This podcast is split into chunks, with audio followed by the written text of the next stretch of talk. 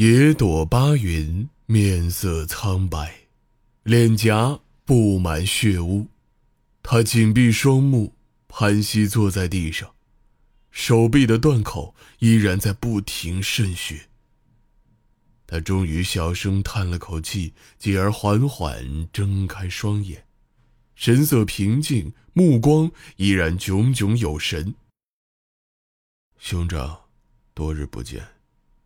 贾里微低着头，脸色凝重而惴惴不安，他的嘴唇一直在微微开合，似乎有许多话想说，却又不知如何说出口。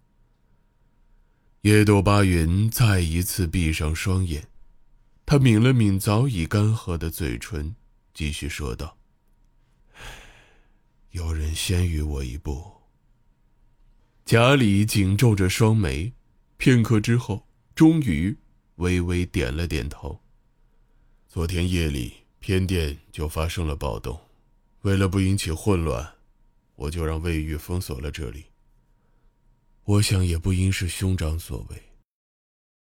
城里想杀孙重辉的人何止万计，罪大恶极之人。野朵巴云压低了声音。死有余辜而已。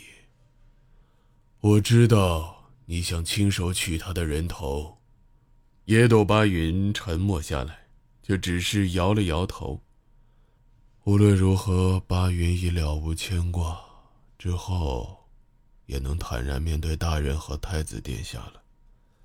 殿下他，我将殿下葬在石玉山北峰的尽头，西边有一棵巨大的橡树。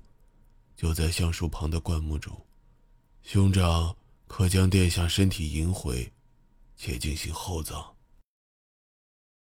贾里抬起头，注视着已经十分虚弱的野朵巴云，神色不安，眉宇之间满是焦虑。巴云，你且少说些话，入夜后，我便能送你离开。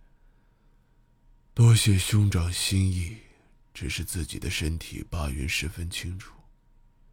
世子殿下尚在人世，由徐弄和一个叫诺敏的胡人女子照料，此时应当已经前往路过。野朵巴云再次睁开双眼，脸上勉强挤出一丝淡淡的微笑。只是顷刻之间。他开始剧烈咳嗽，大量鲜血从口鼻之中翻涌出来，他的身体开始剧烈颤抖，他不得不只手死死撑住地面，才能令身体不至于倒在地上。家里想上前搀扶，野斗巴云却立刻摇了摇头。